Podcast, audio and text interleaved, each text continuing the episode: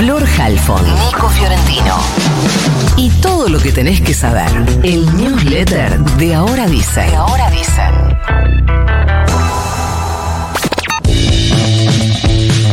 Habló el presidente Javier Milei el fin de semana y dejó definiciones importantes sobre algunos temas. Habló sobre la eh, inflación. Dijo que si la inflación de diciembre llega a ser del 30% es un numerazo. Eso dijo porque estimó, no sabemos basado en qué Ey. previsiones, dijo que la Argentina se encaminaba a un 45% de inflación, así que dice que le sacaron un tercio. Fuente de las Nereidas.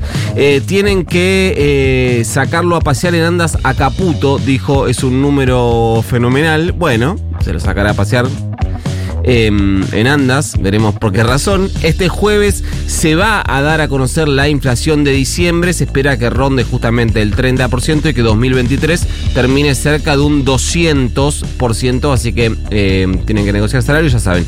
Sobre el decreto de necesidad de urgencia y la ley ómnibus, dijo que él ya hizo lo que tenía que hacer, son ellos los responsables, en referencia a los diputados.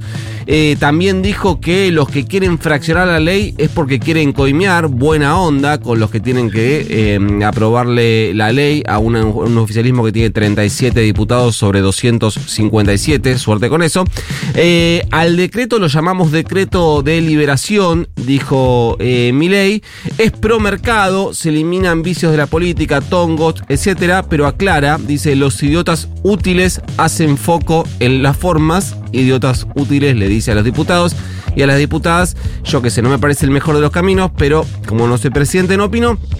También confirmó que eh, hoy se va a instalar definitivamente en eh, Olivos, pero sin sus eh, hij- hijitos de cuatro patas, porque explicó que se necesitan unos refuerzos para los caniles que tienen que construir para que los mastines que él tiene básicamente no se lleven por delante toda la Quinta Olivos y que necesitan materiales que son importados y que él dio instrucciones de que no le den ningún tipo de prioridad. a sus necesidades en términos de importaciones, por lo cual tiene que eh, esperar eso. Dijo también que va a trabajar en Olivos todos los días, excepto los martes y los jueves, que va a ir a Casa Rosada para eh, encabezar perdón, reuniones de gabinete.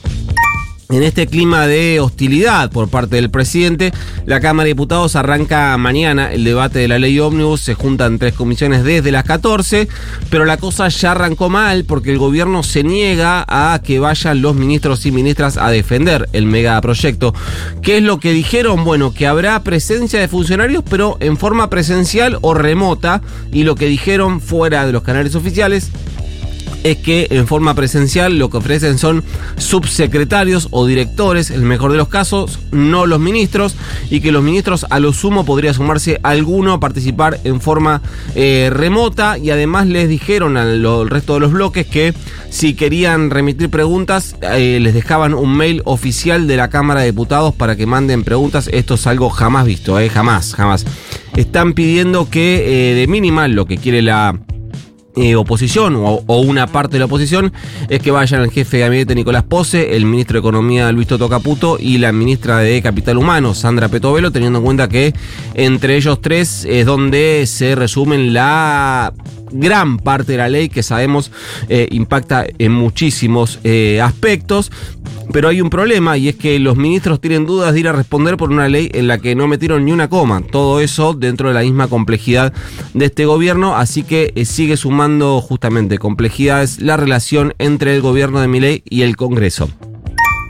Ya conté lo mismo el jueves, después conté lo mismo el viernes y las dos veces se postergó, así que hoy lo voy a decir de esta manera.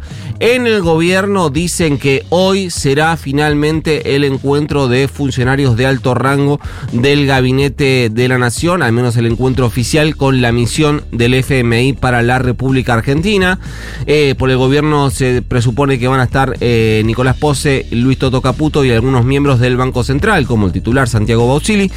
¿Qué es lo que busca el gobierno? Bueno, ya hubo conversaciones informales durante el fin de semana y lo que quieren son, son que eh, 3.300 millones de dólares frescos, es decir, más o menos los 2.000 que se necesitan para pagar los vencimientos de enero a fin de mes, los poco menos de 1.000 que se pagaron en diciembre, que se cubrieron con un préstamo de la CAF, un préstamo puente, y algún puchito más para engordar reservas.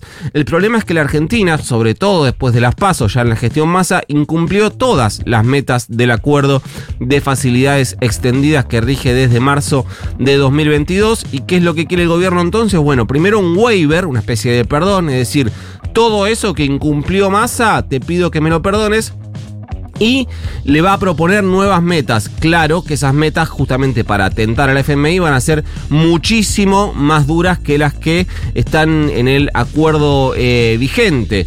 Eh, dicen que les van a proponer un ajuste hasta cinco veces más grande que el que figura en el acuerdo actual, así que veremos si eso resulta tentador para el FMI para alcanzar un nuevo acuerdo con Argentina, ahora durante el gobierno de Javier Milei y una más todo este contexto entre la inflación acumulada que vamos a conocer el jueves, los problemas del gobierno para encontrar financiamiento, hacen que se enciendan nuevamente las alertas sobre los dólares financieros y paralelos. La semana pasada contamos que eh, lentamente se empieza a generar una nueva brecha entre el dólar oficial, que está anclado en 850 mangos, y los dólares paralelos y financieros. El blue está arriba de los 1000, el contado con liqui casi en 1100.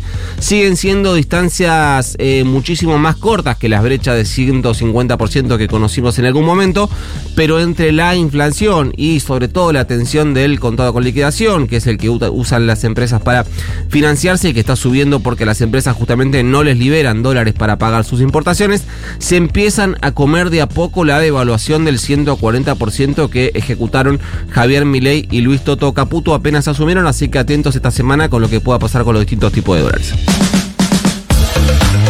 Otra vez hubo un fuerte temporal en Córdoba con inundaciones, caída de árboles, desborde de arroyos. Durante la madrugada del domingo hubo caída de granizo, lluvias intensas y todo eso terminó con la evacuación de varias familias por el desborde de esos arroyos.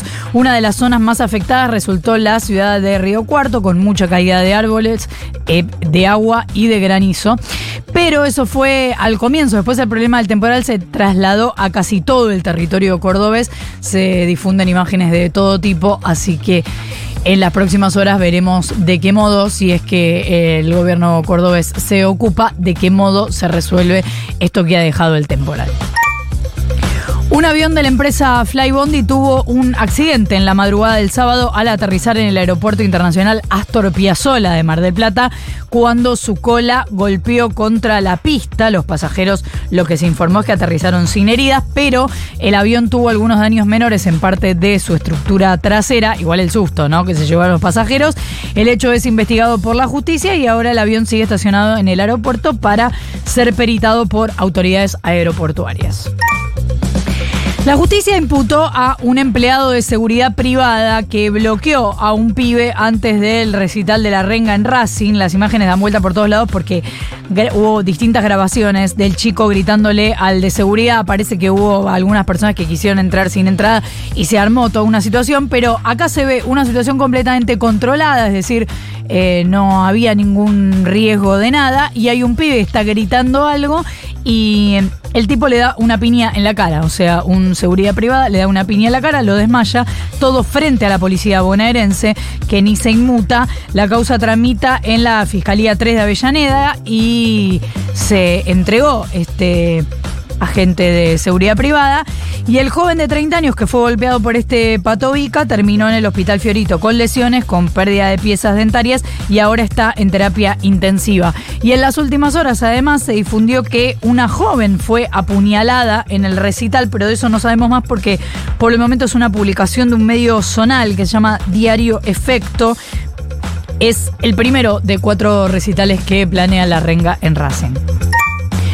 Un equipo internacional de científicos que incluye a varios investigadores argentinos hizo por primera vez un estudio del genoma completo de población sudamericana con Alzheimer, clave a la hora de encontrar posibles blancos terapéuticos contra la enfermedad y buscar los predictores de riesgo. Hasta ahora esto es increíble.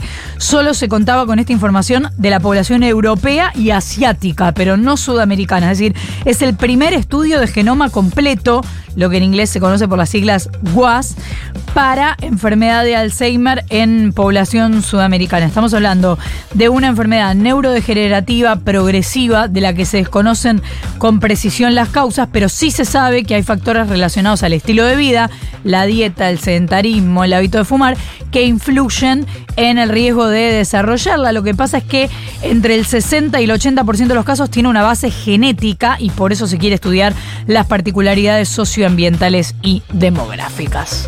Mandamos el news. Mande nomás. Se va.